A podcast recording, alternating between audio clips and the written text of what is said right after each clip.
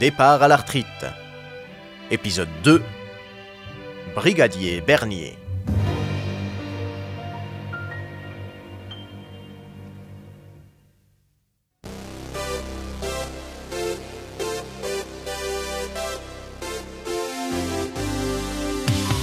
Aujourd'hui, comme n'importe quel autre jour de la semaine, Frédéric Bernier se lève à 7h00. Il se sert un café noir, un grand verre de jus d'orange pressé ultra vitaminé et enchaîne avec 5 séances de pompe, gainage et traction pour se tenir en forme. Il se doit d'être au meilleur de ses capacités pour faire régner l'ordre et la justice à Pontac.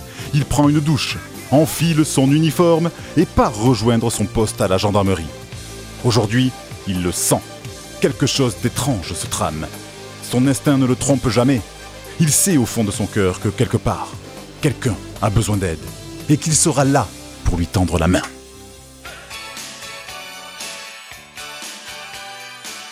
11 heures.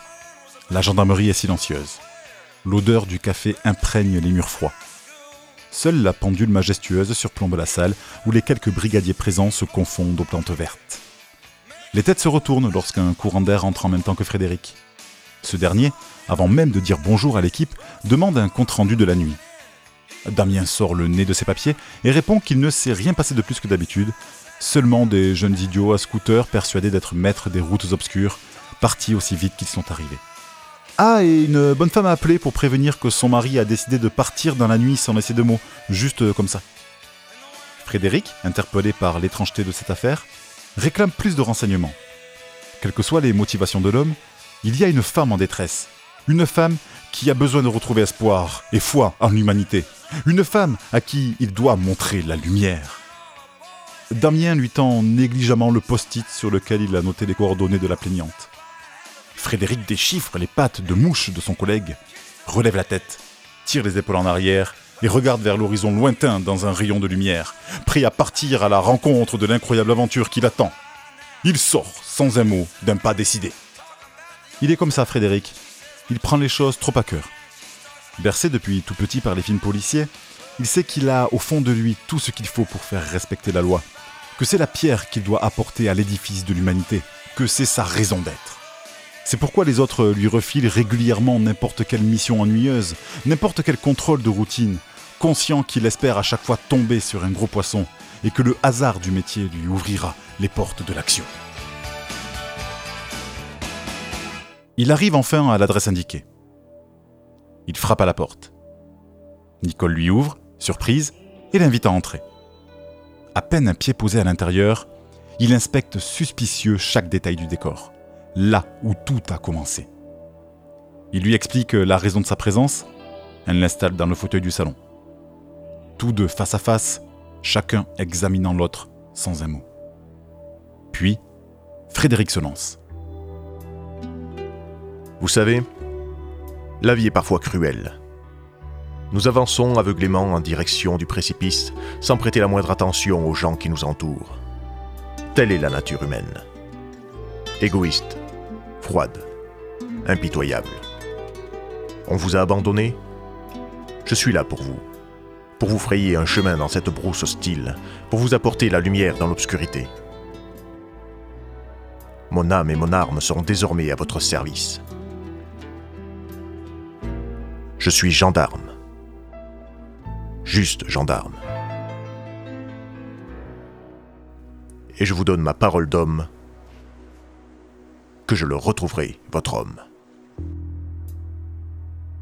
Nicole Pouf et confie à son protecteur qu'elle s'est probablement emballée pour rien, qu'il finira bien par revenir. Après tout, ce n'est qu'un retraité des PTT qui n'a jamais rien su faire de ses dix doigts. C'est à se demander même s'il saurait se faire cuire des œufs au plat. Seulement, voyez-vous, en bonne chrétienne, elle ne peut pas se permettre de laisser un pauvre homme seul dans un monde qui le dépasse. Elle n'est pas insensible au sort des brebis égarées. Elle s'excuse d'avoir dérangé le bon fonctionnement de la gendarmerie pour si peu. Ce n'était qu'une réaction impulsive de sa part, suite à la surprise de la nouvelle, rien de plus. Frédéric entend la parole de la vieille dame, mais ne compte pas en rester là. Prétextant une procédure quelconque, il lui pose toute une série de questions sur leur vie, leurs relations, les éventuels problèmes d'argent ou des personnes qui souhaiteraient leur nuire. Nicole répond sans broncher, car elle n'a rien à cacher, monsieur. Comme tous les couples, Ils se supportent comme ils peuvent. Bien qu'il ne soit pas trop reconnaissant pour tout ce qu'elle fait pour lui, cela fait bien longtemps qu'elle a accepté la situation maintenant. Ils ont deux beaux enfants, Jacques et Virginie, qui ont leur vie de famille et de très bonnes situations. Ils ont fait de longues études, hein, voyez-vous. Quant à l'argent, ça n'a jamais été un problème. Ils reçoivent leurs retraites respectives sur un compte commun. Et elle a sur un compte personnel une somme d'argent considérable qu'elle avait hérité de ses parents après qu'ils aient vendu leurs terres et leur matériel agricole. Mais cet argent, on n'y touche pas, hein. C'est juste au cas où il y ait des coups durs. Et c'est elle qui garde la carte bleue de leur compte parce qu'ils n'aiment pas ça. Il préfère avoir de l'argent sur lui. Il n'a jamais vraiment fait confiance aux machines. C'est comme pour le portable. Combien de fois elle lui a dit de s'acheter un téléphone portable en cas de souci? Rien à faire. Ah non, mais quand il a un truc en tête, celui-là. Pas de portable à géolocaliser, pas de retrait d'argent à tracer. L'appel du challenge lui fait grincer les gencives. Enfin, une réelle affaire à l'ancienne, où l'on ne peut avoir confiance qu'en son flair pour repérer l'odeur d'une piste chaude. Comme le ferait l'inspecteur Harry. Frédéric demande une photo de François à Nicole, la salue et s'en va.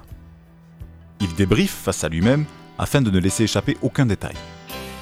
Selon le témoignage de la vieille Fongier, François serait parti en direction de la mairie, probablement pour prendre le bus. Voilà la principale piste à vérifier. Il lui faut donc retrouver le chauffeur qui est passé ce matin, savoir si François est réellement monté à bord et enfin découvrir où il est descendu. La compagnie de réseau de bus est située à Pau. Bien.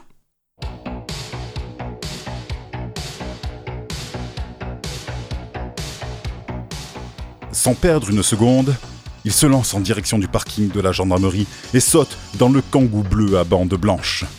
Il tourne la clé, les aiguilles du niveau de gasoil et d'huile se dressent au maximum. Puis, d'un tour de poignet sec, il fait rugir le moteur, allume les gyrophares et se propulse sur la route sinueuse en direction de la vérité. Le décor défile de part et d'autre de sa vision perçante. La semelle écrase l'accélérateur au sol. Le volant sue sous la pression de ses doigts puissants. Les vaches environnantes n'ont le temps de voir qu'une vague traînée bleu marine qui, tel un éclair fendant les cieux, trace sur la route un sillon furtif qui appartient déjà au passé. Poe est à mille lieues d'imaginer que le missile de la justice est actuellement pointé en sa direction, cible verrouillée, sans rien ni personne pour dévier sa trajectoire. Frédéric, en véritable pilote, l'œil hagard, niveau d'adrénaline à son paroxysme, laisse raidir les poils sur ses avant-bras crispés. Telle est la puissance de la volonté, la paix de la réussite En moins d'une demi-heure, le bolide passe le panneau de la ville. Son GPS lui annonce qu'il est enfin arrivé à destination. Oui, parce que j'ai oublié de vous dire hein, qu'il a mis son GPS quand même. Parce que bon, Pau, il sait où c'est, mais le machin du bus, non. Donc voilà, il arrive au truc, tout ça, il se gare, il descend, patin coup fin, et il demande à voir le chauffeur du bus 803 de ce matin. Le responsable lui dit qu'il rentrera au dépôt à 13h, mais qu'en attendant, s'il veut, il peut aller manger un morceau chez Morissette, juste en face. Elle fait les meilleurs sandwichs maison pour 4 euros seulement, et que si tu prends la formule avec la boisson et le dessert, eh ben ça fait 6 euros. Prenant son mal en patience, Frédéric se résout à suivre ses conseils. Il traverse la rue, pousse la porte de chez Morissette et commande un sandwich parfait, c'est comme ça qu'il s'appelle, à emporter. Avec salade, tomates, jambon de pays, œufs, fromage de chèvre, noix de cajou, le tout bien emballé dans un sachet en papier pour éviter d'en mettre partout. Il s'installe sur un banc non loin de là pour surveiller les allées et venues des bus du dépôt. Le temps lui semble long, mais le sandwich est si bon. Une fois englouti, il froisse le papier et le jette vers la poubelle. Celui-ci rebondit sur le bord et retombe à côté. Frédéric ne prend pas la peine de le ramasser, trop occupé à surveiller le passage des bus. Près d'une heure plus tard, le numéro 803 rentre au dépôt. C'est sûrement le chauffeur qu'il cherche, potentiellement la dernière personne connue à avoir vu le vieux François. Il se lève et court vers lui pour être sûr de ne pas laisser sa seule piste filer entre ses doigts. Profitons de ce moment de suspense pour vous parler maintenant des lois fondamentales de l'univers. En laissant là le papier qu'il venait de jeter à côté de la poubelle, Frédéric ignorait que 2h16 plus tard, Antoine Duval, un passant quelconque très sensible au bien-être environnemental de notre planète, ramasserait ce même papier. Hélas, en se penchant en avant pour le ramasser, il mettra involontairement un coup de fesse à Madame Brodet qui s'étalera à plat ventre sur le trottoir, se fracturant ainsi le genou droit. Antoine Duval appellera en urgence les pompiers qui transporteront Madame Brodet au centre hospitalier, où elle sera opérée environ 7 heures plus tard par le docteur Deverbier, qui rentrera par conséquent chez lui encore une fois plus tard que prévu. Madame Deverdier dira alors à son époux qu'il s'agissait de sa dernière chance pour sauver leur couple et qu'elle réclame le divorce. C'était les lois fondamentales de l'univers. Mais reprenons l'histoire où nous l'avions laissée si vous le voulez bien. Non loin de là, François rêvasse en marchant au hasard des rues. Ce n'est pas qu'il aime particulièrement la vie en ville, mais l'énergie lui semble nécessaire pour avancer dans sa quête de liberté. Il ne s'est jamais senti aussi seul qu'au milieu de ce bain de foule, et c'est exactement ce qu'il espérait. François est heureux et savoure enfin la chance qu'il a d'être un vieux dont tout le monde se fout. Il mange un bout avant d'aller à la gare, craignant que le prix du sandwich triangle ne lui coûte plus cher qu'un voyage en train. Il n'est pas encore assez éloigné de sa vie d'avant. En bonne marionnette ayant coupé ses fils, un éventail infini de possibilités s'offre à lui. Pour éviter d'être bloqué par son incapacité à faire un choix, il décide de prendre un billet pour le prochain train quittant la gare, quelle que soit sa destination. Un peu de surprise ne lui fera pas de mal. Avant de monter, il rejoint la machine à composter il enfile son billet et... Non. Il le retourne et... Ben, non plus. Bon alors on va faire dans l'autre sens. Euh, non. Bon alors, statistiquement, là, ça devrait marcher. Il enfile son billet et... Oui Train numéro 8562, voiture 5, place assise 34, côté fenêtre. Il ne devrait pas tarder à partir. Confortablement installé et ayant bien replié la tête il imagine déjà son avenir proche, doux, paisible. La suite lui prouvera à quel point il a tort.